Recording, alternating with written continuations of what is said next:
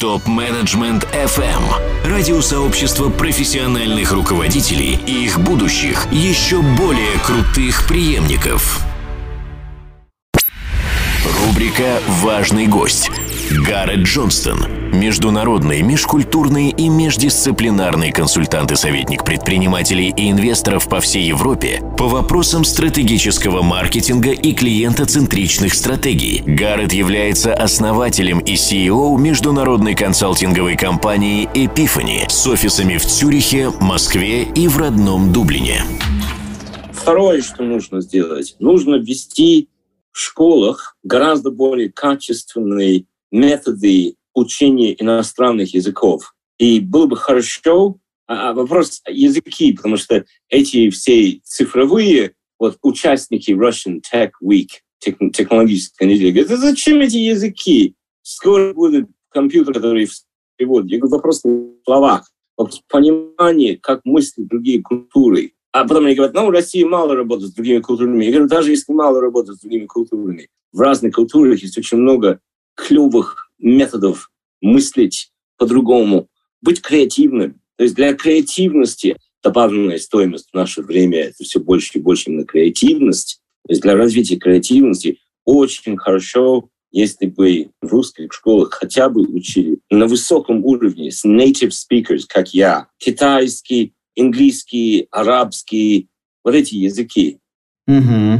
Потому что если русские дети учатся в раннем возрасте, не просто как сказать «доброе утро» по-английски, а понять вообще э, менталитет китайцев, арабов, э, американцев и так далее, это же, это же огромная ценность для национального человеческого капитала и поможет России глобализовываться или мир русифицироваться быстрее. И я бы делал такие, то есть я бы в кинотеатрах запретил эти дубляжи, или как называется.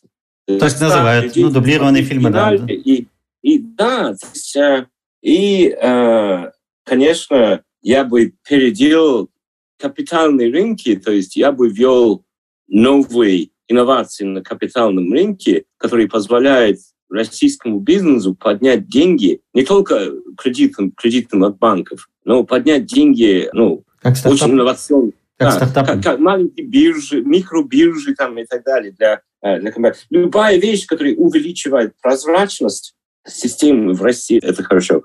Нужно признать просто, что основной потенциал России для мира — это развивать именно ее креативные способности. И технологическая креативность, креативность в искусстве, в культуре, литературе и так далее. Но именно, именно ее ее креативность. Мне кажется, это, если это сделать, это в сто раз ценнее, чем нефть и газ. И это еще, вы знаете, такая вещь, мягкая власть, soft power. Потому что, в конце концов, что, что мы хотим? Мы хотим, что есть, есть очень-очень талантливый молодой кореец, у которого есть возможность получить green card в Америку и уехать из Кореи в Америку. Чтобы у него была возможность получить green card в России тоже и чтобы он серьезно задумался перед тем, выбрать Россию или США для развития его. Потому что если мы учимся очень грамотно развивать таланты собственного народа, то почему бы не тогда развивать таланты всех? Ну, по крайней мере, судьба России — это не судьба Китая, это не огромная фабрика, где исполняются чужие идеи, печатаются чужие идеи. Россия — это как раз центр этих идей, даже если печатают китайцы ну, сказать, в самом производстве нет денег. По крайней мере, это не те деньги, которые есть э, владение интеллектуальной собственностью. Во, где деньги?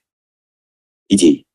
Это очень интересное мнение. Прям хочется подумать об этом, и хочется, чтобы все об этом подумали. Очень интересно. Ну, я не просто, я не просто думаю об этом.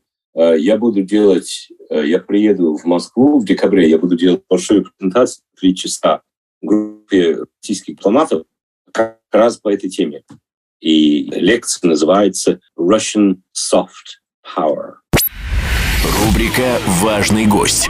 Гаррет Джонстон – международный, межкультурный и междисциплинарный консультант и советник предпринимателей и инвесторов по всей Европе по вопросам стратегического маркетинга и клиентоцентричных стратегий. Гаррет является основателем и CEO международной консалтинговой компании Epiphany с офисами в Цюрихе, Москве и в родном Дублине.